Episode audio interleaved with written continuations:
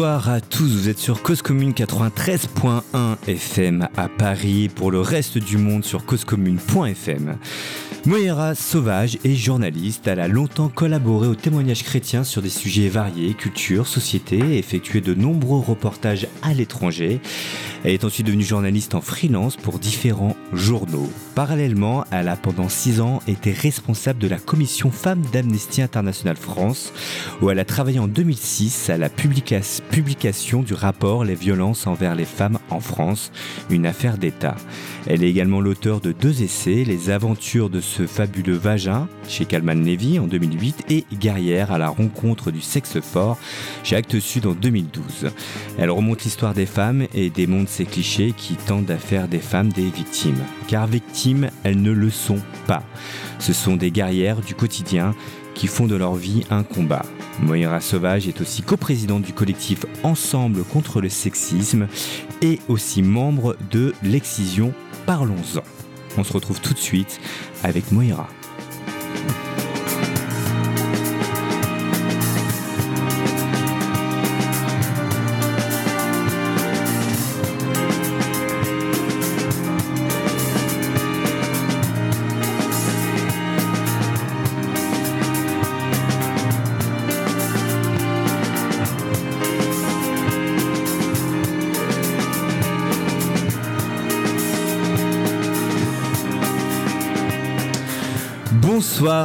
Sauvage. Bonsoir. Bienvenue à Cause Commune.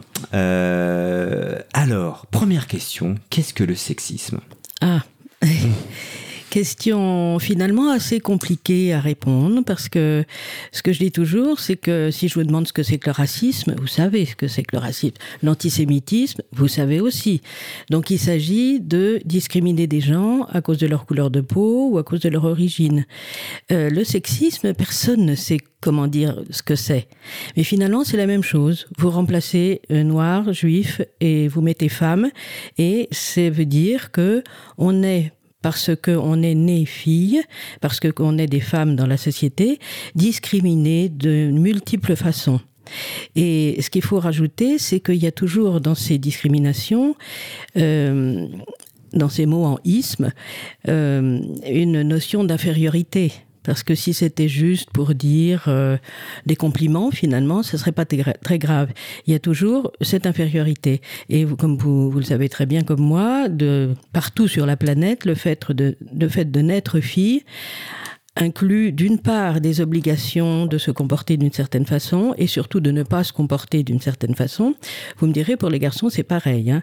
Euh, il y a aussi euh, cette virilité qui les oblige à, devenir des hommes d'une certaine façon. Mais le problème, c'est que la virilité, c'est valorisé, la féminité est toujours dévalorisée. Donc voilà, c'est ça le sexisme. Alors, il peut se il peut se montrer de façon mais excessivement différente. Euh, moi, quand j'étais petite fille, j'y pensais en venant, je me disais mais quand est-ce que je me suis rendu compte qu'on disait des choses bizarres sur les filles ou les femmes? J'ai été élevée par des femmes. Il pas, j'avais pas de père, j'avais pas d'oncle très proche. Bon, ma grand-mère me disant euh, bon, elle était quand même née en 1880 euh, ou 90. Euh, oui, oh, la politique, faut laisser ça aux hommes, d'un air un petit peu méprisant. Ma mère, plus tard, me disant, en parlant d'une jeune femme, mais pourquoi, ma chérie, veux-tu qu'elle travaille? Son mari a une belle situation. J'étais dans un milieu bourgeois. Et je me disais, mais qu'est-ce qu'elle raconte? Ben, Si elle a envie de travailler, pourquoi est-ce qu'elle peut pas travailler? Donc c'était des petites phrases comme ça, déjà très sexistes. Et puis après, bon, ben quelle femme en France ne s'est pas fait emmerder dans la rue, dans le métro, par son patron avec des petites phrases ou où est-ce que tu, m'apporteras bien un café, enfin tout ce genre de choses. Pourquoi diable est-ce que les femmes apporteraient le café, même en mai 68, euh, euh, dans les réunions politiques, on leur demandait, bah tiens, toi tu vas nous apporter le café. Bon, tout ça qui fait que euh, c'est sexiste. Alors vous me direz, c'est pas très grave. Mais si, c'est grave parce que ça nous, ça nous construit comme ça depuis la petite enfance. Voilà, c'est ça le sexisme. C'est le cas en France, là, c'est prégnant le sexisme aujourd'hui en France. On a le sentiment que les choses ont malgré tout évolué. Oui, bien sûr. Je dis toujours, euh, moi j'ai deux filles, deux fils, deux filles, des petites filles, des petits-fils. Je, je leur dis, euh, vous n'avez absolument rien à voir, la vie que vous menez, avec celle de ma grand-mère, justement, ou de ma mère, ou même la mienne encore. Donc oui, bien sûr, ça évolue. Mais, euh, mais d'après tout ce qu'on entend, euh, c'est encore très... Ça, ça part pas très vite, les idées toutes faites. Alors, la plupart de, mes amis euh, féministes ou euh, dans, les médias, on parle de stéréotypes. Ce, mot est un peu compliqué, stéréotype, tout ça, comme le patriarcat. J'aime pas mm. trop les mots un peu compliqués. Moi, je dis les idées qu'on a dans la tête, les idées toutes faites sur les rôles qu'on doit, qu'on doit avoir. Euh, ben, ça prend des décennies à changer. Alors c'est vrai que quand j'avais 15 ans, on n'aurait pas vu une femme ministre interviewée à la télévision par une femme journaliste. Hein. Donc là, oui, quand je vois ça, je me dis formidable. il n'y a que 15 ans. Et là, en quelques années, ça a quand même beaucoup évolué. On a des femmes journalistes qui, tiennent l'antenne. Oui. On a une présidentielle qui va arriver aussi. On a quand même pas mal de femmes qui se présentent euh, au présidentiel. Ça, oui, cette fois-ci, c'est tout à fait impressionnant, oui. Donc on peut être euh, un petit peu optimiste. Ah ben, moi, je suis optimiste dans le sens euh, où je suis pessimiste et optimiste. Mhm. Pessimiste parce que je trouve que ça va pas vite et que justement on se fait encore insulter dans la rue. Euh, euh, des, moi, plus tellement, mais des tas de jeunes femmes encore énormément. Euh, et elles se rebellent. C'est ça que j'aime bien. Donc c'est pour ça aussi que je suis optimiste parce que j'ai vu récemment un, un, sondage en Europe, je crois, sur des jeunes, mais alors des jeunes collégiens et lycéens, et on leur demandait quels étaient les sujets très importants pour eux. Alors il y avait évidemment l'environnement, et je les comprends. Et le deuxième sujet, c'était l'égalité garçon-fille ou homme-femme. Et je me suis dit, ça alors, ben, il, y a, il y a 30 ans même, ça aurait pas du mm. tout été ça. Donc je, oui, je, je suis optimiste pour ça. Vous dites, euh, le, le, sexisme tue, euh, au sens figuré, au sens propre. C'est-à-dire ben, vous savez, euh, vous avez entendu parler de tous les féminicides mhm. qui sont comptés par une association depuis quelques années. Et, c'est absolument extraordinaire ce travail parce que ça a été une prise de conscience vraiment par toute la société, à force d'entendre dire tous ces, tous ces chiffres. Donc il y a des femmes qui se font violer, les viols, ça n'a pas baissé les, les chiffres, euh, qui se font tuer, il y a des violences euh, dans le couple. Alors à Amnesty, on parlait de violences dans le couple plutôt que de violences conjugales mhm. ou domestiques, parce que c'était des couples qui pouvaient avoir 14-15 euh, ans. Hein, euh. Euh, euh, il y a ces violences-là. Attendez, c'était quoi votre question déjà tue, oui, euh, voilà. au, sens figuré, ah. au sens propre. Oui, au, sens, au sens propre mm. et au sens figuré. Alors là, justement, je fais partie de ce, ce collectif Ensemble contre le sexisme. et on a, euh, on a fait une campagne d'affichage qui était vue dans le métro il y a, je crois que c'était à la fin 2018, et qui, moi, m'a beaucoup, beaucoup plu. Et j'espère qu'on va pouvoir continuer à la faire distribuer par n'importe qui en France. Elle est gratuite, on peut, on peut vous l'envoyer. C'était il y a quelques années, c'était en 2018, hein, c'est ça. à la fin, à Noël 2018, je si vous me permettez, je vais lire. Euh, d'accord. parce que c'est. Euh, ah oui, ça, ça parle très bien de, de, ce que le sexisme tue. Fait, hein, une campagne d'affichage dans le métro, on, s'en rappelle, le sexisme, le sexisme tue l'avenir. Les hommes perçoivent en moyenne un salaire supérieur de 24% à celui des femmes. Mmh. C'est certainement encore le cas aujourd'hui. Je ne pense pas que ça a changé réellement en trois ans. Oui, ça euh, dépend des, des, secteurs. Des secteurs le sexisme tue la parole. 40% des femmes interrogées rapportent avoir un jour été victimes soit d'une humiliation, soit d'une injustice liée à leur sexe. Oui. Et je rajouterais même la parole. Je crois que c'était Obama le président Obama, qui avait instauré une règle, il était quand même pas mal cet homme-là, mmh. il avait instauré une règle dans son, dans son, chez ses ministres, parce qu'il avait remarqué, ou on lui avait fait remarquer, que quand une femme parlait, bon, on l'écoutait, et puis après un homme prenait la parole, il disait la même chose, et lui, lui, on l'écoutait encore plus et on disait que c'était son idée à lui. Et donc, euh, dans, son, dans son conseil des ministres, euh, les femmes avaient décidé, de, quand il y avait une femme qui avait proposé quelque chose, que les autres immédiatement disaient Ah oui, ce que vient de dire Machine est formidable, moi c'est une idée qui me plaît beaucoup. Et à plusieurs, elle la soutenait. Et j'ai une amie qui travaillait à Radio France et qui m'a dit qu'elle avait fait la même chose dans les, dans les réunions, parce que toujours, toujours c'était ça, une femme parlait et puis finalement, un homme, cinq minutes après, disait la, même chose, et lui, on disait, ah, c'est formidable. Donc oui, cette, euh, ça tue le mm. sexisme, la confiance en soi, ça tue la parole, euh, ça tue la sexualité. Sur la confiance en soi, vous dites, une femme sur deux déclare avoir changé sa façon de s'habiller pour éviter une remarque sexiste. C'est encore le cas, hein, notamment en région parisienne. on n'ose pas se mettre forcément en mini-jupe dans, dans certains, endroits, parce qu'on a peur d'avoir des réflexions, ou d'avoir une image qui va. C'est bon, le combat continue. Hein, c'est pas encore. Le combat continue. Ceci dit, je trouve, euh, ça m'est arrivé assez souvent de voir dans le métro des jeunes filles, euh, jeunes, jeunes femmes, jeunes filles, je sais pas, entre 15 et 25 ans, euh, se comporter avec avec fierté et si jamais quelqu'un leur disait quelque chose, répondre vertement. Et à chaque fois, ça me fait plaisir, même si je mm. trouve que franchement, elles, répondent quand même très très violemment, mais tant mieux, au moins elles répondent. Donc la confiance en soi, peut-être qu'elle elle, vient un peu. J'ai quand même le sentiment euh, qu'on en parle de plus en plus. Il y a eu tous ces mouvements de MeToo où euh, maintenant euh, la parole s'est libérée. On, constate que même des agressions qui ont lieu il y a plusieurs années, on se dit bon voilà, ça passait un peu inaperçu, on n'osait pas en parler. Euh, je vais perdre mon job, mon boulot, tout ça. Récemment, on avait un journaliste assez connu, euh, voilà, une de ses collègues, 13 euh, ans après, lui a dit qu'elle avait des trucs pas très sympas dans une piscine on en parle, la parole se libère, les femmes maintenant commencent à plus en plus, voilà, sans problème, dire les choses et, aller au commissariat, porter plainte, se rebeller, ce qui n'était peut-être pas le cas dans les années. Ah non, c'était pas Nicolas le cas. Hulot, je dire des noms, hein, PPDA, mmh. là récemment Jacques Bourdin, même s'il y a la présomption d'innocence, hein, bien sûr, mais on en parle quand même maintenant. On en parle ce que je voudrais ajouter, c'est euh, est-ce que leur plainte, si elles osent porter plainte tout de suite, parce que toutes ces femmes-là, elles n'ont rien dit sur le moment, hein, elles, le disent maintenant. Euh, on sait très bien que les plaintes euh, sont suivies de, des faits, pas très très souvent. Je me souviens plus quel est le pourcentage, mais si c'est 5 ou 10% c'est à peu près ça. Donc forcément, une femme hésite encore à y aller. Et puis deuxième chose que j'ai envie d'ajouter, ce qui m'inquiète un peu, c'est que beaucoup d'hommes en ont un peu marre, enfin des hommes euh, honnêtes, sympas, qui n'ont pas agressé qui que ce soit, il y en a quand même beaucoup, euh, commencent à en avoir marre de qu'on les accuse et qu'il y aurait un espèce de backlash. Euh, bon, ça va maintenant, euh, voilà, on, on, vous entend. Bon, donc. Donc c'est un peu inquiétant mm. cette, cette, histoire de backlash parce que combien de temps ça va pouvoir durer cette parole libérée et, et écoutée et entendue?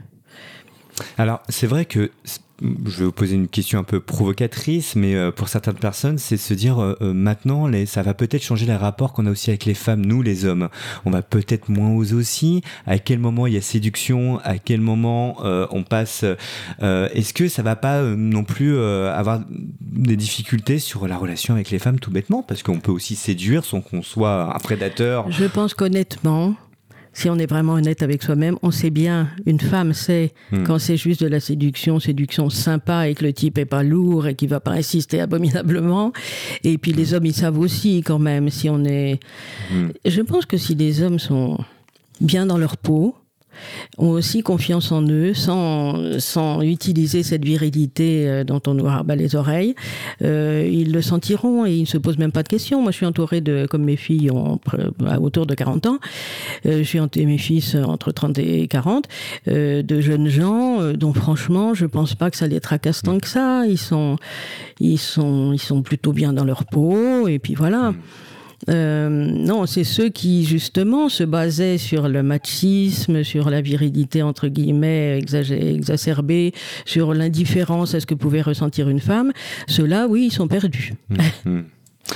Le collectif Ensemble contre le sexisme, dont vous êtes la vice-présidente, c'est bien euh, ça Co-présidente. Co-présidente, voilà, c'est pareil. voilà. euh, alors, c'est quoi exactement? Quelle est sa mission? Quelle est la mission de ce collectif? Sa mission, c'est d'attirer l'attention sur ce qu'est le sexisme, de le débusquer dans toutes les situations de la société, et puis d'autre part, euh, d'essayer d'obtenir du président de la République que soit instaurée une journée nationale contre le sexisme. Jusqu'à maintenant, on n'a pas réussi, ça fait cinq ans qu'on existe, et, euh, et, on nous a répondu, mais comment? Mais il y a déjà le 8 mars, il y a déjà le 25 novembre qui est la journée euh, contre les violences, et le 8 mars c'était pour les droits des femmes. Ça, ça vous suffit pas, en fait c'est à peu près ça qu'on a entendu. Euh, et on a dit, ben non, parce que la racine de tout ce qui va pas, c'est vraiment ça, c'est le sexisme. Et, et, comme personne effectivement ne comprend vraiment ce que c'est ou qu'est-ce que ça représente, qu'est-ce que ça recouvre, euh, ça vaudrait le coup d'avoir une journée nationale parce que bon, j'ai été journaliste, je sais quand il y a une journée, ben les gens, on en parle dans les médias, on fait des émissions, on fait des articles, et du coup, euh, les gens euh, ont l'attention attirée par, euh, par ça. Très bien. Demain, il y a une journée particulière aussi. Oui, c'est justement la journée que nous-mêmes avons instaurée en disant, voilà, on a décidé que c'était le 25 janvier chaque année, euh, puisque justement c'est entre le mois de novembre et le mois de mars, euh, une bonne date, et au mois de janvier il se passe pas énormément de choses, voilà, et donc on a instauré ça, et du coup, euh, on a vu avec plaisir, effectivement, quelques articles l'année dernière ou l'année d'avant disant, à l'occasion de la journée nationale contre le sexisme, alors qu'elle n'a pas encore été instaurée comme on le souhaitait, mais finalement, à force de le déclarer, voilà, et, et on a pu faire passer pas mal d'informations. Euh, et puis, on, vient de. Demain, je crois, on va, on va annoncer que notre site Internet est enfin ouvert. Et ce site, il va il va pouvoir euh, que les gens se mettent dessus et regardent en visio euh, les cinq colloques qu'on a fait ces cinq dernières années. Et puis euh, toutes les émissions, celle-ci par exemple, et puis toutes des, des, ressources sur le sexisme pour justement mieux comprendre ce que c'est et se dire ah bah tiens oui cette affiche par exemple cette affiche de publicité elle est quand même sexiste. C'est pas normal de montrer les femmes comme ça ou par mmh. exemple. Et alors ce que je voulais dire aussi c'est que ce collectif c'est pas juste des gens qui se sont mis ensemble c'est 40 associations ou réseaux euh, qui, se sont, qui ont décidé de se mettre ensemble euh, D'abord à l'initiative de, de, Laurence Rossignol, qui était ministre des droits des femmes euh, sous Hollande et qui, et qui maintenant est vice-présidente du Sénat et qui nous avait réunis comme ça et ça s'appelait le sexisme pas notre genre. Bon, et puis on était une vingtaine d'associations à ce moment-là et puis on s'est dit mais il faut qu'on continue quand elle n'a plus été ministre. Euh, on va continuer et maintenant on est 40. Et, ce qui est intéressant, et c'est la première fois dans ma longue carrière de, féminisme et de militante, euh, c'est que nous représentons tous les aspects de la société. Il y a des actrices, il y a, moi j'ai lutté contre les violences, euh, il y a des femmes euh, chefs d'entreprise, il y a des femmes journalistes, il y a des, des juristes, il y a des femmes ingénieurs. Enfin bon, c'est énorme et ça représente vraiment tous les aspects de la société. Et c'était justement pour montrer, ben, toi tu subis du sexisme parce que par exemple une femme, alors il y a une association qui s'appelle la comédienne de plus de 50 ans, et qui, qui montre qu'au-dessus de 50 ans, ben voilà, il n'y a plus de rôle, et ben c'est pas juste. Pourquoi diable? Et pour les hommes, ils ont encore des rôles et pas les femmes. Et puis dans le sport, on a aussi Femix Sport, par exemple, qui montre que, par exemple, en Ile-de-France, je regardais les chiffres tout à l'heure, je crois qu'il y a sur 76 ou quelque chose comme ça, euh, fédérations sportives, il n'y en a que 14 qui sont dirigées par des femmes. Enfin, le sexisme ou disons le, plafond de verre, les difficultés, elles sont, ils sont partout. Et c'est ce que nous voulons montrer dans ce, dans ce collectif. C'est la quatrième journée contre le, le cinquième, sexisme, cinquième, journée, d'accord, que ce collectif organise. Les thèmes précédents étaient l'information sur le sexisme, ensuite il y a eu les représentations des femmes, la liberté des femmes entravées par le sexisme, et demain, le, la thématique retenue, c'est les violences économiques ah je non. me trompe? Non. Les violences économiques, c'était l'année dernière. C'était l'année dernière. Oui. Alors juste, on s'arrête sur les violences économiques. C'est oui. quoi les violences économiques? Ben, les violences économiques, c'est effectivement le fait que, que par exemple, euh, bon, c'était l'année dernière, donc je ne me, je me ah. souviens plus tant que ça. J'ai pas re, re, me suis quoi, pas replongé dedans. Euh, euh, ah oui, oui, au sein du couple, parce que la violence, euh, quand, quand un homme est violent avec sa compagne, ce n'est pas que physique. Ce n'est pas que physique, mmh. c'est psychologique, et on ne pense jamais, mais ça, ça, c'est aussi sur, ça passe par la gestion de l'argent. Mais on a aussi euh, évoqué lors d'une table ronde dont je m'occupais, c'est pour ça que celle-là je m'en souviens vraiment, euh, que dans les banques, quand on ouvre un compte, on ouvre un compte à Monsieur et Madame, par exemple. Or, s'il y a une situation de violence, euh, la Madame, elle va se retrouver coincée. Et euh, alors qu'on on a poussé justement, on a eu la, responsable de l'association des banques françaises euh, qui était d'accord avec nous pour que quand, quand une jeune femme, un, jeune couple arrive, qu'on pousse la jeune femme à avoir son propre compte et que son salaire soit versé sur son compte. Ça éviterait plus tard, en cas de pépin, euh, qu'elle soit victime de, de violences économiques, parce que parce qu'apparemment c'est aussi un levier, si vous voulez, pour l'homme violent. Donc, entre autres, on a souligné ça. D'accord. Et le thème retenu demain, du coup, il y a un thème qui euh, va sortir plus que les autres. Alors là, vous cherchez dans Ah, vos voilà. fiches, Oui. mais vous Oui, l'avez euh, pas très loin. C'est la journée demain, je ne sais plus très Ah, bien si elle on, a va, un- on va trouver ça. Ah oui, si, Ah. évidemment, on avait, on avait pensé faire, un, faire le thème pour un monde nouveau après le Covid. Et puis là, on est quand même un peu coincé, le Covid est toujours là. Donc on a tout simplement euh, des- choisi trois axes euh, dont on voudrait qu'ils soient développés pour, ait- pour une société sans sexisme. On peut toujours, euh, c'est quand même notre but d'imaginer une société sans sexisme. Et donc, euh, on, a, on a trois axes. On, parle de l'invisibilité des femmes euh, à cause effectivement du Covid. On en a beaucoup parlé, hein, de, l'invisibilité au travail, dans les métiers du soin, etc. La deuxième table ronde, Alors ça, c'est... euh, c'est un colloque en fait. D'accord, c'est un colloque, qui, va- qui se sera en ligne. En ligne, En d'accord. ligne, oui. En. Et euh, on s'est dit que l'important aussi pour, euh, pour que la société change, c'était pour que l'orientation à l'école ne soit plus ce qu'elle est, c'est-à-dire que vous savez que euh, tous les métiers ne sont pas accessibles, ils sont accessibles aux filles comme aux garçons, mais en fait non, on oriente les garçons vers certains métiers, on oriente les filles vers d'autres. Et par exemple dans les métiers de la, de la tech, du numérique, euh, Voilà, vous dites ça, là, les métiers de la technologie sont pratiquement exclusivement masculins. à Euh, il n'y a 20% pas- de filles. 20% de filles, Ouais, c'est ouais, c'est ouais. fou. Et c'est encore, euh, c'est encore. C'est dû à quoi ça C'est l'orientation oui, euh, qui. euh, oui, on va pas se dire oui, tout ça peut être un métier pour toi. Exactement. Vers. Des phrases comme ça. Oui, oui. Il y a eu une enquête du centre Hubertine Auclair, qui est un centre qui dépend de, de la région d'Île-de-France. Euh, effectivement, avec des tas de phrases qu'avaient entendues les jeunes filles, enfin les filles, les filles au collège et au lycée, euh, et, et un, un sondage qui avait été fait qui montrait qu'en sixième, garçons et filles sont tout aussi bons en mathématiques.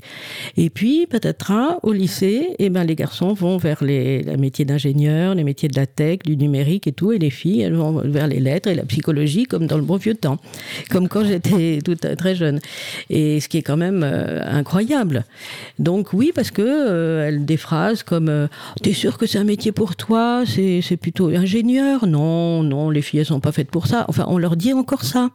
Donc on s'est dit que si on voulait que la société soit, soit différente, il fallait absolument euh, réfléchir à ça. Et donc, on aura euh, trois intervenants dans chaque euh, table ronde. Et puis moi, je vais plutôt travailler sur la troisième table ronde. Euh, vous pouvez encore, d'ailleurs, je, Ah, parle aux personnes qui, qui nous écoutent, euh, vous inscrire sur Facebook. Vous pouvez aller sur, euh, sur euh, Ensemble contre le sexisme et il y a un lien et vous pouvez encore vous inscrire et, et écouter. C'est juste demain après-midi. Donc euh, voilà, si vous avez du temps. Et sinon, ça sera aussi sur notre site après pour le, le réécouter. Et moi, je me suis occupée de la troisième qui s'appelle les antidotes à la violence. Parce que pour avoir beaucoup travaillé sur les violences euh, envers les femmes ou dans les couples, surtout dans le couple, euh, je me suis un peu énervée après 10 ans ou 15 ans en me disant, j'entends encore euh, la ministre qui, bien sûr, bien sûr dit il faut protéger les femmes, faut leur donner des lieux d'accueil, etc., etc. Il faut écouter leurs plaintes, il faut bon poursuivre. Mais Maintenant, je me dis, c'est pas possible. C'est comme si on braquait le projecteur d'un seul côté de la pièce. De l'autre côté de la pièce, il y a l'homme violent. Pourquoi diable est-ce que l'homme violent, il utilise la violence dans le couple quand ça va pas, quoi? Il y a quand même beaucoup de gens qui règlent ça autrement. Donc je me dis, mais on laisse ça dans. C'est comme, euh, comme la loi de Laurence Rossignol sur la, la prostitution. J'ai été très contente tout en me disant que ça allait pas changer le monde parce que bon, le monde est ce qu'il est et c'est difficile, mais il faut quand même essayer. Euh, mais qu'enfin, on disait, il n'y a pas que la prostituée dans cette histoire, il y a le client. Et, et rien que le fait de dire, ben, il y a deux personnes dans cette histoire de prostitution, et puis il y a tout le, le système prostitutionnel, mais c'est bien parce qu'il y a des clients qu'il y a des prostituées.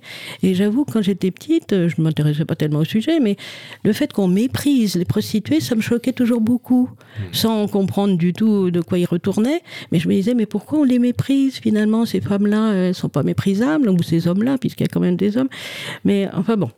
Donc, euh, les antidotes à la violence, il nous a semblé que euh, c'était intéressant d'inviter une femme qui s'appelle Lucille Pétavin, dont vous avez peut-être entendu parler. Elle a publié un bouquin qui a eu beaucoup de succès, qui s'appelle Le coût de la virilité.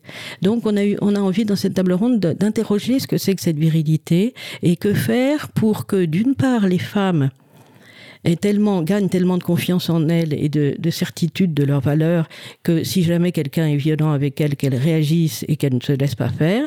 Et pour ça, on fait, on, fait venir euh, Laurence Fischer, qui est une triple championne olympique de karaté, qui consacre son temps maintenant à, à, donner des cours de karaté aux femmes qui sont victimes de violences, par exemple au Congo, au RDC, des violences épouvantables, ou en Afghanistan il y a pas mal d'années. Et puis elle fait ça aussi en France maintenant, dans la Maison des Femmes à Saint-Denis. C'est une sportive formidable. Et puis j'ai trouvé un, chercheur qui s'appelle Omar Zana, un sociologue, psychologue aussi, qui était auparavant prof de sport et ça explique euh, sa, sa méthode et qui écrit des livres sur apprendre l'empathie à l'école, en primaire. J'allais y venir justement. Est-ce que tout ça, ça passe pas par l'éducation finalement ah, bah de nos enfants Et c'est la base euh, de toute cette lutte et du combat que vous menez euh, de euh, bah, comment les valeurs qu'on va véhiculer auprès de nos propres enfants. Bien sûr. et est-ce qu'il ne faudrait pas justement parler avec les parents, travailler sur ce sujet, comment on éduque, comment on amène les choses Parce que les enfants constatent aussi un quotidien avec leurs parents, comment d'ailleurs se comportent ses parents. est-ce que c'est pas la base de tout ça finalement. Ah ben si, on est absolument persuadé que, que pour qu'il y ait moins de sexisme, c'est l'éducation, enfin mhm. qu'il faut prendre ça, mais vraiment c'est à, la maternelle, hein, pour leur faire comprendre des choses. Et euh, on est assez intéressé par euh, des expériences dans les pays nordiques euh, où effectivement, bon, ça fait longtemps qu'on pousse les petits garçons à jouer à la poupée ou à faire des choses comme ça. Et d'ailleurs, l'apprentissage de l'empathie à l'école, ça marche au Danemark, au Canada, paraît-il, mais en France, bon, c'est pas encore mhm. entré dans l'éducation nationale. Mhm. oui, oui, je pense que vraiment bah, c'est pour ça que la campagne d'affichage, je me dis, euh, ça, ça a pu toucher des gens dans le, dans le métro et qui se disent, tiens, le sexisme, ah bon, avec mm. une, les images, c'est vraiment des, des, urnes funéraires, des tombes, euh, enfin bon, c'est très frappant, donc on a le regard attiré. Et moi, j'oublie jamais le témoignage d'une femme, euh, une femme d'origine maghrébine, assez âgée, enfin assez âgée, elle n'était pas une jeune fille, quoi, qui avait entendu, qui témoignait, qui disait, bon, mon mari était violent, euh, et je subissais ça parce que donc c'était autour de moi ça, ça, arrivait beaucoup. Bon, et puis un jour, je regarde la télévision qui était tout le temps allumée et puis je vois une émission où je vois une femme euh, africaine qui parle et qui dit je me suis échappée grâce à une association, c'est pas normal de se faire battre et tout. Et que du coup, elle, disait, ben, ça m'a, ça a transformé ma vie parce que je me suis dit, mais oui, elle a raison. Si elle, elle a réussi à, bon, donc c'est pour hmm. ça que je crois énormément au, poids des, de ce qu'on voit dans le métro, au poids des médias, la communication. Donc pour les parents. Hmm. C'est ça, parce que nous, on va pas pouvoir aller leur parler directement, mais on peut, on peut éveiller l'attention sur des tas de sujets. On va marquer dans quelques secondes une petite pause et on va parler de l'appel des 40 pour un plan de déconfinement. Et alors, il y a eu ce confinement. Oui. Euh, vous appelez l'appel des 40 pour un plan de déconfinement antisexiste et c'était assez étonnant euh, quand, quand j'ai lu un, petit peu les écrits de, de, votre collectif. Euh, notamment, vous parlez d'admiration et d'indignation concernant les femmes en période de crise sanitaire. Oui. Elles étaient finalement en première ligne, c'est vrai. Oui. Euh, que ce soit les soignantes, euh, les caissières, euh, voilà, mhm. toutes celles qui, qui n'ont pas forcément confiné. Des couvertures de journaux usant exclusivement du masculin pour décrire la mobilisation de la nation. Vous l'avez constaté ça? Ah ben oui. Sur les journaux, on, oui. les premières pages. On a dans notre collectif l'association, ou du moins on l'a eu pendant pas mal d'années, qui s'appelle Prenons la Une. C'était des journalistes, ce sont des, jeunes journalistes. Et, et ça m'amuse parce que j'ai fait partie pendant 25 ans d'une association qui faisait la même chose euh, dans les années 80-90, euh, qui s'appelait l'Association des femmes journalistes et qui luttait pour l'image des femmes dans les médias. Et elles, elles reprennent ça parce que malheureusement, ça n'a pas hmm. tant changé et euh, heureusement quand même, heureusement quand même, il y a eu pas mal d'articles ou d'émissions de radio, là encore, montrant combien ces, ces, femmes qui étaient très mal payées et qui, qui nous étaient totalement essentielles et que c'était injuste. Bon, hmm. mais je me souviens dans ce plan de déconfinement, on disait mais euh, elles n'ont pas besoin de, de, pitié, elles ont juste besoin de reconnaissance et d'être mieux payées, etc. Et puis malheureusement, bon ben on sait bien qu'elles vont sans doute être oubliées. Des photographies de réunions non mixtes alignant les costumes cravates ah sur fond de décisions urgentes à prendre. Mais c'est vrai quand, quand, vous, on, on lit ça, on se dit mais oui, c'est vrai. Ah, vous savez je dis toujours que moi j'ai des lunettes féministes, à force euh, que je n'avais pas à 20 ans, ni à 25 ans, et maintenant c'est terrible parce que je vois tout comme ça. Mm. Et combien de réunions, combien. Alors si, je voulais juste vous dire que vous l'avez peut-être vu dans l'actualité, le Chili Au Chili, ils ont un nouveau gouvernement de gauche, et, enfin bon, qui veut changer beaucoup de choses, et il y a plus de femmes que d'hommes au gouvernement. Alors tout le monde dit ah bon, plus de femmes que d'hommes? Et moi je dis mais zut, dans le monde entier c'est plus d'hommes que de femmes et personne n'y fait attention. Voilà. Hmm. Et nous on y fait attention évidemment. Non, pour Quand le on coup, il prend n'y a les pas de parité là, au Chili. alors. non, Euh, bah voilà. Mais la parité, la parité, Ah. bon. Enfin bon. Bon. On se retrouve dans, dans quelques minutes. On va marquer une Ouais. petite pause, Moira, puis on continue notre échange tranquillement. D'accord. À tout de suite.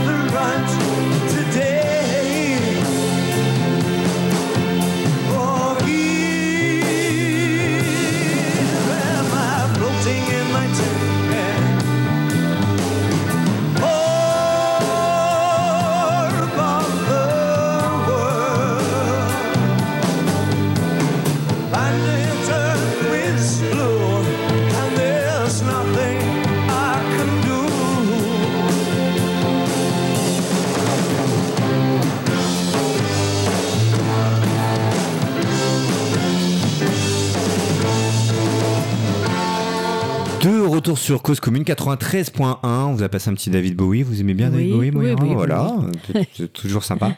Euh, on parle sexisme, en tout cas la lutte contre le sexi- sexisme avec Moira Sauvage qui est parmi nous ce soir. Euh, vos bouquins, on peut toujours les trouver, les ouvrages que vous avez sortis Euh, ou pas d'ailleurs Oui, je pense. oui, oui, oui. Bon, ouais. D'ailleurs, euh, j'avais réalisé euh, il y a deux ou trois ans où, je sais pas, j'étais allée parler de, de mes livres et en fait, la libraire m'avait dit il suffit de Calman Levy peut les republier. D'accord. Ils en demandent 10 possible. exemplaires et ils les republient. Enfin, bon, je sais pas comment ils fonctionnent, Bon. mais Euh, parmi vos propositions, alors je relis un petit peu tout, euh, la proposition de, de- de cet appel, refonder les rémunérations sur les valeurs effectives des métiers, contrôler la mise en place effective de l'égalité salariale dans les entreprises et la fonction publique. Les femmes et les hommes aujourd'hui ne sont pas payés pareil. Non. C'est ça dépend des métiers. C'est encore le cas, oui. Alors la moyenne, je crois que c'est, euh, je sais plus si c'est 18 ou 20 ou 25 mais ça, ça dépend vraiment des métiers. Il y a des métiers, par exemple, euh, euh, dans, le, dans la culture, il y a une différence quelquefois de 50 Euh, C'est énorme. Oui, c'est énorme. Et je crois qu'il faut se pencher de- sur le, le rapport euh, des, sur les inégalités femmes-hommes du centre Hubertine Auclair qu'on trouve euh, en ligne. Et euh, ils ont fait ça en, par exemple, 2021. Euh, oui, c'est ça. 50% de différence dans la culture. Et curieusement, dans les cadres des banques, donc privées, euh, il peut y avoir 40% de différence. Alors qu'évidemment, dans le public, non, c'est Oui, enfin, une grille, euh, voilà, c'est plus égal. Euh, donc, ça, ça- alors si on finit par faire la moyenne, ça fait entre 18 et 25 Bon, mais c'est une moyenne. Donc euh, non, non, ça va pas. Ben, Il y a ce- toujours ce problème. Alors c'est ce que c'est ce que rétorquent les, les patrons euh, euh, de la maternité, de- etc. Mais quand vous voyez les retraites, les retraites des femmes, forcément, les femmes se sont arrêtées un petit peu pour pour avoir des enfants, etc. ou les élever. Euh, et voilà. Et la- les retraites, elles sont pas du tout au même niveau quand on est une femme ou quand on est un homme. Généraliser à tous les secteurs professionnels la création d'une cellule d'écoute et d'accompagnement contre les violences sexuelles et sexistes. Oui. C'est ce que vous proposez aussi. Exiger la parité pour tous les postes à responsabilité et instaurer des sanctions financières dans Oui. tous les secteurs privés comme public, sport, culture, euh, entreprise, etc. Bien sûr. Voilà. Alors moi j'ai bien conscience que et là demain on va on va lancer Oui. un plaidoyer pour l'élection présidentielle antisexiste, c'est-à-dire un plaidoyer qu'on va envoyer à tous les tous les candidats. Euh, 22 impératifs, 22 leviers pour un quinquennat féministe. J'ai bien conscience que bon. Ça va être reçu, ça va être vaguement lu, et, euh, on peut toujours espérer. Hein. Mais en même temps, si on le fait pas, si on reste les bras croisés, si on le fait pas et si on dit pas ce qu'on veut, on l'obtiendra jamais. Hein. Si les femmes n'avaient pas demandé le, droit de vote, elles l'auraient jamais obtenu. Donc, euh, ça peut paraître utopique toutes ces demandes, mais, c'est exactement ce qu'on souhaiterait pour une société qui serait ég- égale, quoi, où, on- où serait pas une- plus ennuyeux d'être né fille que d'être Mhm. né garçon. Vous pensez que si c'est une femme qui devient présidente de la République, les choses pourraient avancer Mhm. Non. ou pas forcément? Moi, je ne, je n'y crois pas. Euh, Il y a des femmes formidables, il y a des hommes formidables. La pilule, c'est quand même euh, Monsieur Ne- Ne- oui, Neuwirth qui l'a. Mhm. Donc euh, bon, et toutes les femmes ne sont pas féministes, hélas. Il faut bien le Mais reconnaître. on peut lutter contre Alors- le sexisme et, et pas être forcément féministe? Ou faut être fé- féministe pour être Bah, Qu'est-ce que c'est être Ah bah féministe? voilà, C'est justement, c'est justement être révolté par des inégalités, ne pas les comprendre et vouloir que ça change. C'est ça être féministe et estimer que moi, mon, mon idée, c'est qu'on est tous des êtres humains, des personnes humaines. Et puis après, on est homme ou femme. Et puis en ce moment, il y a des tas de débats sur qu'est-ce que c'est qu'être un homme, une femme, les trans, etc. Euh, Donc, on est d'abord des êtres humains. Et il n'y a aucune raison qu'il y en ait qui, qui aient moins de chance que les autres. Voilà. C'est ça être féministe. Essayer de changer les les choses. Est-ce que le sexisme, finalement, c'est international hein?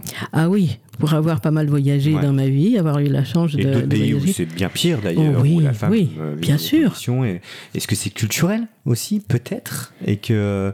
euh, Bah, il y a des pays où évidemment c'est encore plus marqué, et je ne les citerai pas, mais Mhm. tout le monde peut y penser. et- mais c'est, ce qui est évident, c'est que c'est partout sur la planète.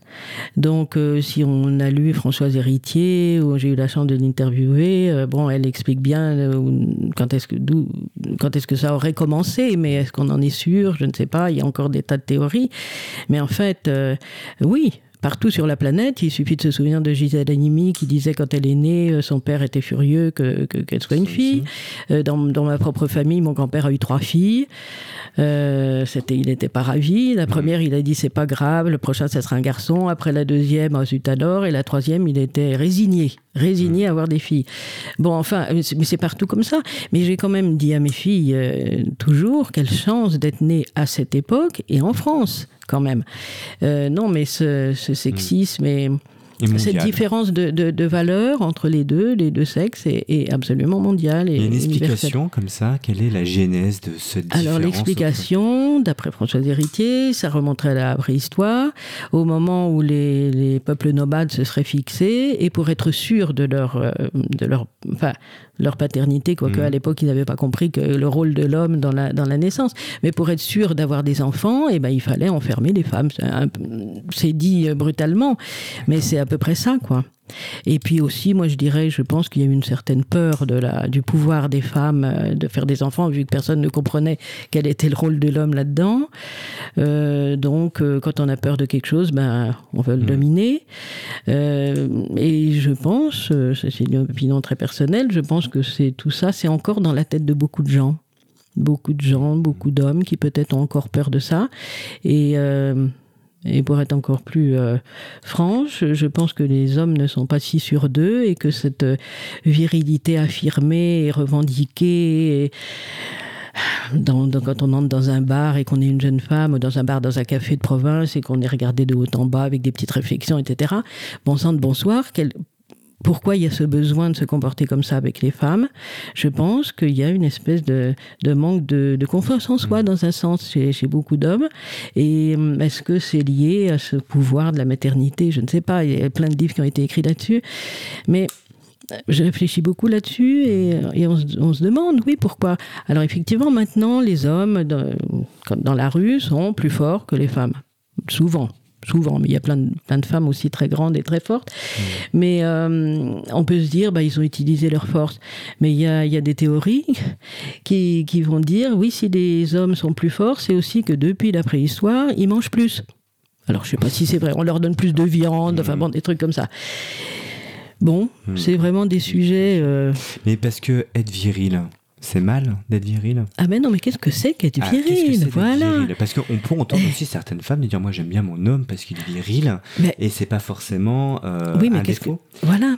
Ah bah voilà. oui, non, mais qu'est-ce que c'est qu'être viril? Si être viril, c'est avoir les attributs sexuels masculins, être baraqué ou je sais pas quoi, avoir de la barbe, bah oui, bien sûr, on est Mhm. attiré parce qu'on n'est pas. Moi, j'avoue que j'ai pas de barbe et je suis petite. Et bon, donc, bien sûr, il y a l'attraction, mais c'est ça être viril à mes yeux. C'est euh, bon, Mhm. ceci dit, euh, tous les goûts sont dans la nature. Mais si être viril, c'est Utiliser ne sa force ou. oui, juste être plus fort, ne pas être capable de parler, d'écouter de- d'analyser parce qu'on n'a pas été élevé comme ça quand on était petit. Euh, c'est pas ça, quoi. A- la virilité, elle, elle a été déviée. Hmm. Pour moi, la, enfin, C'est vrai qu'on Bon. disait le chef de famille d'ailleurs pour un homme souvent. ah oui, heureusement, ça n'existe Ça plus. n'existe plus, mais ça Ouais, a été ouais. quand même pendant de nombreuses Eh oui. années. Le Oui. responsable légal numéro un, pareil, le Ah père, oui. toutes ces choses-là. Et je pense sérieusement que le fait que les femmes maintenant en France puissent faire tous les métiers, même si elles n'y arrivent pas, à- enfin bon, elles ne le font pas tous, mais quand même elles peuvent. euh, ça a dû perturber beaucoup l'image justement de la virilité qu'avaient les hommes avant, le chef de famille. Mhm. Moi, je peux être pilote de chasse, je peux être, je sais pas quoi, médecin, euh, euh, chef de service. Bon, si maintenant les femmes peuvent tout faire, plus continuer à faire des enfants, qu'est-ce qui reste aux hommes? Je comprends très bien. C'est, enfin, Quelle est notre place voilà, je comprends la, la- qu'on puisse être perturbé, mais si on réfléchit un peu, je pense qu'on y gagne quand même, peut parce que tout le monde, euh, tout le monde soit à égalité et tout le monde, euh, voilà. Vous avez dit quelque chose de très juste en, en lisant les documents, comme on voyait, c'est que le télétravail, on en parle beaucoup là, du Oui. télétravail, peut être aussi un danger pour les oui, femmes. bien sûr, puisqu'elles font encore plus de travail à la maison que les hommes, d'après les sondages. Et ben là, elles se sont retrouvées avec en plus les enfants qui n'étaient pas à l'école, plus le travail et et combien d'histoires on a entendu disant ah ben mon mari euh, oui ah ben il a il a pris un bureau il a mis il a installé son bureau dans notre chambre et puis voilà ben moi j'avais le bureau dans le dans le salon quoi avec les enfants enfin des espèces de rôles comme ça qui sont toujours avec les stéréotypes dans notre tête. Son métier est plus important, donc eh ben, je vais lui laisser le bureau tranquille. Et des choses comme ça. Hmm. Euh, donc oui, je, apparemment, les femmes ont vécu ça beaucoup, beaucoup, très différemment. Et je me souviens du témoignage d'une femme chercheuse genre au CNRS ou universitaire et qui avait besoin aussi de travailler vraiment très préparer euh, des documents. Et ben non, elle pouvait pas. Et, voilà. Elles ont moins publié, d'ailleurs, paraît-il, les chercheuses. En tout cas, vous l'avez dit en début d'émission, les choses avancent malgré tout, parce que Oui. c'est là on dresse un portrait assez, assez noir de tout ça, mais il y a des, il y a des, il y a des hommes bien. Mais bien euh, sûr. qui- voilà. Et, et, et, ce n'est pas nier euh, les hommes. Hein, Alors, non, c'est Mhm. pas du tout euh, nier des hommes. Et ça fait, ça fait euh, 30 et 40 ans que, que j'aimerais bien qu'il y ait plus d'hommes dans les associations féministes. Bah Il y en a toujours un ou deux, très sympas, on les, on les dorlote, mais il y en a pas plus. Alors si je me souviens, oser le féminisme, au début, il y en avait pas, il y en avait pas mal de jeunes gens et on trouvait ça vraiment formidable. Euh, Donc ça veut pas dire qu'il y en a pas et qui partagent nos idées, mais euh, ils vont pas jusqu'à militer, quoi, prendre du temps pour, euh, Ouais. voilà. Euh, nous, nous, on- nous avions reçu une association qui s'appelle Imaginelle, qui parlait de la violence faite aux femmes aussi. Oui. Euh, violence psychologique, l'emprise, tout ça. Alors c'est vrai qu'on en a beaucoup parlé pendant cette période de confinement. On a l'impression Oui. que c'était révélateur de Mm. Ah oui, on va être confiné là pendant trois mois. Euh, il va se passer des choses dans certains Ouais, oui. foyers. Et en effet, il y a eu des appels exponentiels Ouais. euh, dans les numéros 1 de Dead of Victims. Et, et- et là, on a mis les choses en lumière. On s'est dit, oui, Oui, il, oui, se passe des choses. Euh, et elle me disait que par contre, c'était compliqué qu'il y ait des hommes qui s'investissent dans ce genre d'association parce que justement la conscience était rompue euh, avec euh, les hommes violents et qu'il fallait des femmes pour euh, pour encadrer ou accompagner ces, ces jeunes femmes qui étaient qui étaient violentées. Ah oui, ouais, oui. voilà. Oui, oui, bien peut sûr. comprendre aussi Oui, parce que oui. ça peut être un peu compliqué. de- Voilà, mais je pense qu'il y a plein d'hommes hein, qui aimeraient s'investir. malgré tout. Je, vais lire, parce que votre campagne de, de communication il y a quelque temps était quand même Ouais. euh, assez euh, Ouais, très bonne. euh, très bonne. hein. Le sexisme tue l'innovation. Le sexe, dur. Le sexisme tue l'innovation. En 2016, seulement 8% des startups françaises étaient créées ou dirigées par des femmes. Oui, 8%. 8%. Mm. Mais pourquoi? On a une explication Ben, là-dessus justement, à cause, de, à cause du fait qu'elles sont. ou- Oui, je Aussi. pense que les banques ne font pas confiance. Et puis, il y a. Oui. Mhm. Euh, oui, ce c'est vrai, quand elles ont besoin d'argent, elles sont pas accueillies euh, pareil. Et puis elles sont. Alors, il y a aussi ce problème de la confiance en elles. Et justement, on disait, un des, un des panneaux on disait, là, ça tue la confiance en soi. C'est que euh, les femmes, même à des postes déjà, même des femmes qui ont fait l'ENA, j'en connais, quand on leur propose un, un boulot à l'âge de 50 ans, où elles ont déjà une expérience, elles, se disent est-ce que je vais y arriver? Est-ce que je suis assez. Ah bon, il me propose ça, mais alors que j'ai lu que si un homme au même âge, avec les mêmes études, on lui propose le même boulot, il va pas apparemment se poser la question. Il va dire oui, oui, bien sûr. Bon. Donc, qu'est-ce que c'est que cette histoire de manque de confiance en soi, même quand on a euh, réussi brillamment ses études et le boulot qu'on a déjà fait, etc. Donc, j'ai une amie euh, euh, qui, qui s'occupe de, de, de coacher, j'aime pas ce, ce mot, que je déteste ce mot, mais en même temps d'aider ces femmes à- pour se préparer aux entretiens d'embauche, alors que par exemple, des femmes qui ont fait l'ENA et qui, ont, qui sont, je sais pas, c'est- ça me surprend énormément. Donc, effectivement, euh, lancer une start-up, il faut déjà avoir confiance en soi, confiance euh, en fait que ça va, ça être réussi. Bon, et. hum, C'est étonnant, 8%. Oui, seulement, ah, 8%, c'est pas beaucoup. Fou. ouais. Le, le sex- le sexisme tue le talent. En 2019, ça c'est dingue aussi, la lutte gréco-romaine est un sport toujours interdit aux, femmes Ah oui. en compétition. Oui, oui. C'est un sport réservé aux hommes. Oui, je, oui j'avais oublié celle-là. Bah oui, oui. non, mais euh, je ne Oui, savais oui. pas, on apprend des choses là ce soir. Bon, très bien. Euh, donc voilà, c'est vraiment une. Alors, Et vous allez y en a- communiquer de nouveau euh, On va, on va, on ouais, communique. Oui, on aimerait beaucoup justement pour le 8 mars prochain des mairies. on a failli, on a failli avoir ces affiches offertes au centre d'aide sociale de la mairie de Paris. Et puis il y a eu un problème de, de je sais pas, je- ça n'a pas pu se faire. Mais on aimerait beaucoup que ça puisse être euh, montré dans plein de lieux d'accueil, euh, vraiment, parce que là encore pour pour éveiller les esprits. Ah bah là, oui. Et celui sur la sexualité, le sexisme Ah, tue la sexualité parce que c'était au sujet de l'excision. Et on Parce va en que parler quand on a justement, été- très ouais. bonne transition. Euh, le sexisme tue le désir, c'est Le ça désir, ouais. 53 000 femmes ayant subi une forme de muti- mutilation sexuelle vivent, Vive en France. oui. 40 62 000 femmes sont victimes de viols ou de tentatives de viol chaque année. Oui, c'est effrayant. effrayant. 62 000 femmes. Oui, oui, oui. Bon. Euh, alors, moi, j'ai même lu quelque part que 100% des femmes sont un jour faites embêter à un moment donné ou euh, Bah. siffler ou Ah bah euh, oui, ou dans oui. la rue, euh, euh, en tout cas en région parisienne. Alors, ouf, oui, je crois que partout. Peut-être partout. Oui, et euh, bah oui, je sais pas. Alors, il paraît qu'il y a moins d'exhibitionnistes que quand j'étais petite, mais franchement, il y en avait. Ouais. Euh, se faire enquiquiner dans le métro, Mhm. passer les fesses au cinéma. Enfin bon, euh, qui n'a pas vécu ça Enfin, Mais maintenant, on, on sait que c'est Ah bah. intolérable et maintenant les femmes osent Ah oui, crier. oui, oui. euh, ah oui. bon, les choses ont évolué. Je Oui, ou, encore une ou fois. disant, bah, enfin oui, euh, et mes filles m'avaient étonné, euh, mais il y a longtemps, en disant, bah, de toute façon, oui, ce type-là, dans le métro, j'ai crié très fort en disant, mais enlevez votre main, espèce Mm. de crétin, etc. Et le type, évidemment, Euh, vous, vous, euh, vous êtes investi aussi pour la lutte contre le- le- l'excision, Oui. notamment en France. Il y a Oui. des femmes, qui, des jeunes filles qui se font Normalement non, parce qu'il y a eu, c'est totalement interdit en France. La France a été un des premiers pays Ouais. à pénaliser vraiment ça. Dans les années 90, il y a eu des procès euh, d'exciseuses.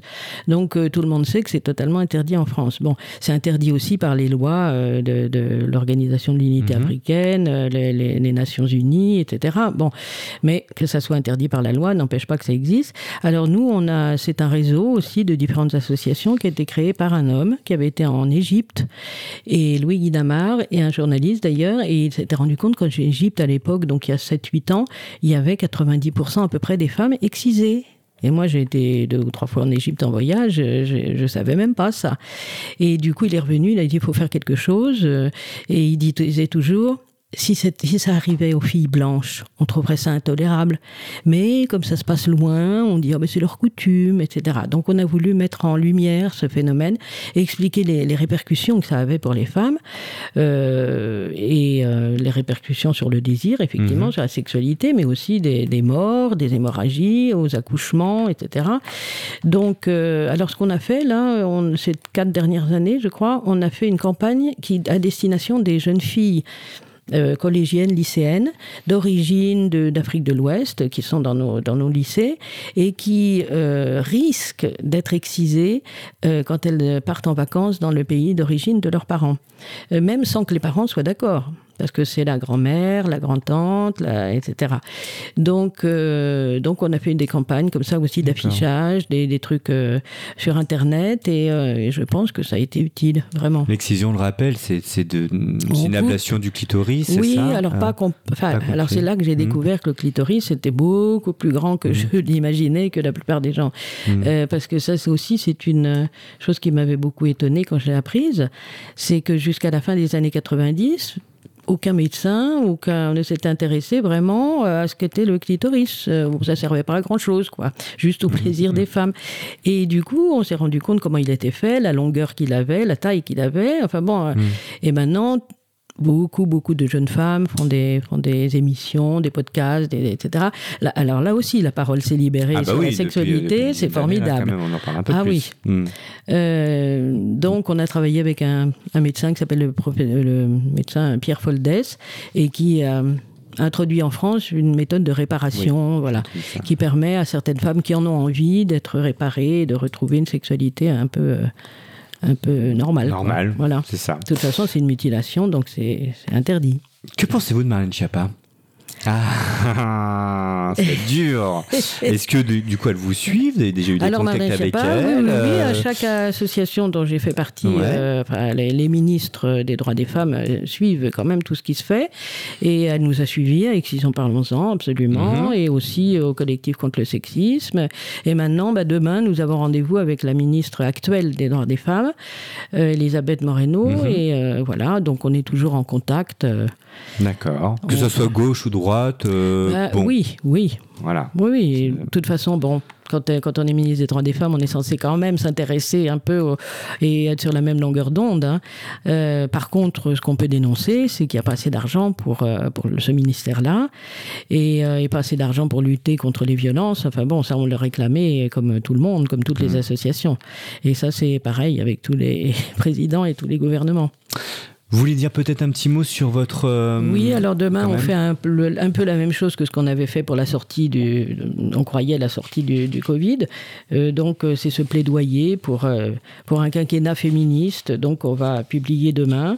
Donc, il y a- on aborde à la fois l'éducation, les luttes contre les violences, le travail, l'égalité professionnelle, la culture. Et justement, on insiste sur quelque chose dont vous avez peut-être entendu parler qui s'appelle le matrimoine. Vous allez en parler. Oui. Du coup. Et puis il y a la santé, le sport, euh, des Jeux olympiques égalitaires pour Mhm. le sport de demain, etc. Et euh, on demande aussi dans la communication que l'écriture soit au service de la visibilité de tout point, tout point, te point s. Voilà. Ah d'accord. Bon, c'est Ah un oui, peu compliqué tout ça, moi j'avoue, mais bon, euh, c'est important aussi. Bon, on a féminisé le vocabulaire français quand même, Oh, ah auteur oui. avec un E à la fin. On a quand même. Ah ben oui, parce que je me souviens à 30 ans d'avoir interviewé euh, une conservatrice de musée, d'un musée, puisque j'écrivais sur l'art, et euh, je lui dis, vous êtes conservatrice de tel musée, et elle me regarde, elle me dit, conservateur. Ah, ouais. Et je sais plus ce que j'ai fait. Je crois que j'ai été obligée de mettre conservateur dans mon article. Bon, et ça Mhm. m'a énervé. Bon, c'est plus trop aussi. Moi, je sais pas dire si on dit Madame la maire, Madame le maire aussi, euh, la Oui. mairesse. Bon, oui, oui, non, euh, c'est vrai qu'on peu sait, pas encore. Ah oui, tout à fait. Mais enfin, il n'y a pas de raison de ne pas féminiser. Hein, Matrimoine, c'est quoi Alors le matrimoine, tout le monde sait ce que c'est que le patrimoine. Oui. Et on s'est rendu compte que le matrimoine, c'est-à-dire l'héritage dans, dans l'histoire des femmes, était quand même un peu euh, méconnu oublié et méconnu. Et donc, du coup, il y a une association qui s'appelle HF, euh, HF, Hommes-Femmes dans la culture, je crois que c'est ça que ça veut dire, et qui défend la place des femmes dans la culture, et qui dénonce tout ce qui ne va pas, les inégalités, et qui a décidé de faire euh, chaque année, lors des journées du patrimoine, à des événements un peu partout. Et moi, j'ai participé à quatre ou cinq années euh, euh, on- pour mettre en valeur les femmes. Par exemple, moi, j'habite à Paris, donc j'ai fait ça dans Paris. Euh, la, dernière, la dernière c'était Héloïse et Abélard, euh, parce qu'on sait Héloïse et Abélard, c'était donc des, un couple d'amoureux au Moyen Âge. Et, hum, et on a toujours présenté ça comme une histoire d'amour. Et en fait, si on se plonge vraiment dans l'histoire, on se rend compte que Abélard euh, a profité d'Héloïse et que en fait c'était son professeur et qu'elle elle avait 15 ans. Alors à l'époque, c'était peut-être pas pareil, mais et que bon, on peut voir ça d'une façon féministe et c'est différent. Et, euh, et puis d'autres fois, c'était je sais pas dans le Marais, euh, des, des rues, des hôtels qui avaient appartenu à des femmes ou des femmes, euh, des femmes des écrivaines ou quoi que ce soit. Enfin bon, et c'est suivi comme des visites conférences par exemple. Et, euh, et c'est très important. Et on a aussi remis en, en, en lumière des femmes musiciennes en jouant leurs œuvres, des femmes dans le théâtre aussi, euh, au XVIIe siècle. Je me souviens plus de, de leur de nom des autrices, mais euh, et c'est c'est très utile, je pense, parce que comme on échangeait tout à l'heure sur ce documentaire qui est passé sur France 2 et récemment sur les Noirs en France, euh, ce qui m'a frappé, c'est que ces Noirs, enfin ces Noirs, ces personnes d'origine africaine, disaient, ou, ou antillaises, euh, disaient le besoin d'avoir eu des modèles. Et pour les femmes et les filles, le besoin d'avoir eu des modèles est, est tout à fait aussi essentiel. Quand on est discriminé, se rendre compte que dans le passé, il y a eu des femmes qui ont fait des choses formidables, on se dit, ben, pourquoi pas moi? Quoi, voilà. C'est vrai que Georges Sand, euh, c'est l'exemple type. Bon, il y a Oui. quelques siècles maintenant, mais Georges Sand Oui. était une femme et Ah bah oui, pour oui, elle juste était- qu'elle elle est. était bien, oui. Elle était très bien Ouais. quand même. euh, Non, il y en a quelques-unes, Louise Michel et tout ça, ouais. bon, il y a quelques-unes, mais Mhm. Je me revois, si je suis féministe depuis toujours, c'est que je me revois à 18 ans dans une deux chevaux avec un copain, le copain qui était, qui faisait du droit, qui était un peu prétentieux, bon, Mhm. et qui me dit, mais tu peux, tu peux me citer des femmes philosophes du passé, des femmes écrivaines du passé, etc. Et à 18 ans, j'étais, je connaissais pas grand-chose à la vie, et j'étais là, je me revois, et me disant, mais il doit bien y avoir une raison pourquoi j'arrive pas à lui donner des noms. Il y a certainement une raison. Et ben, j'ai passé toute ma vie à essayer de comprendre pourquoi. Et maintenant, je sais pourquoi. Si on veut rejoindre votre collectif, on fait comment? Comment on vous contacte? Est-ce que vous Alors, avez des ben, coordonnées justement, il y a ce site, Oui. donc collectif contre le sexisme. On vous allez, ça voilà, donc, normalement, j'espère qu'à partir Ouais. de demain, on le trouvera facilement. Ceci dit, c'est pas, c'est pas, ce sont pas des personnes, ce sont des associations. hein. Euh, ben oui, avec grand plaisir.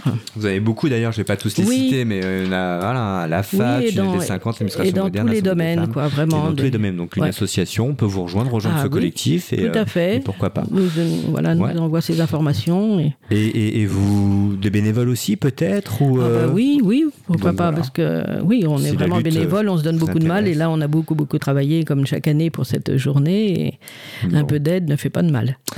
C'était très intéressant, merci. Merci beaucoup, de m'avoir invité. euh, de, bah, d'être venu en tout cas jusqu'à nous, de, de- de Paris, 20e. Oui, bon, voilà, oui. hein, faut prendre le métro. euh, euh, donc on peut vous retrouver sur, sur, sur Internet. Demain, cette Oui. fameuse journée qui, qui, qui est consacrée. vous pouvez encore vous lutte. inscrire pour avoir le lien Eh et écouter demain après-midi. Donc c'est, Et sinon, vous regarderez sur, sur Internet. Voilà, c'est en, en replay. visio, Ouais. on peut vous écouter. C'est bien le physique aussi, hein, ça Ah manque un petit peu quand même. Les trois premières années, on a fait ça au Sénat ou dans des endroits prestigieux.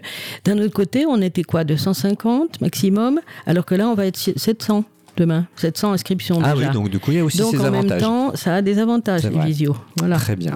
En tout cas, merci d'être venu. Et puis, euh, puis on était ravis de parler de Eh ben, ce moi aussi, sujet. ravie. Et euh, bon, les choses avancent malgré tout. Oui, oui, hein, oui, petit oui, peu oui. d'optimiste. Oui, Voilà, oui, moi je suis optimiste, comme je vous disais, 50% Et- optimiste. et- C'est ça. Et, et 50% réaliste. Et voilà. vous continuez le combat, euh, la lutte contre le, le- le sexisme. Et, et voilà. Et puis bon, en effet, il y, a des, il y a des candidates aux élections présidentielles. Il y en a cinq hein, quand même, femmes. Mais Mais oui, Ah, oui, et peut-être Oui, oui. certaines peut, peut gagner. Donc voilà, on, serait- On verra. On verra. Très bonne soirée à vous. Merci, Bonne chers auditeurs. On se retrouve lundi prochain. À très bientôt.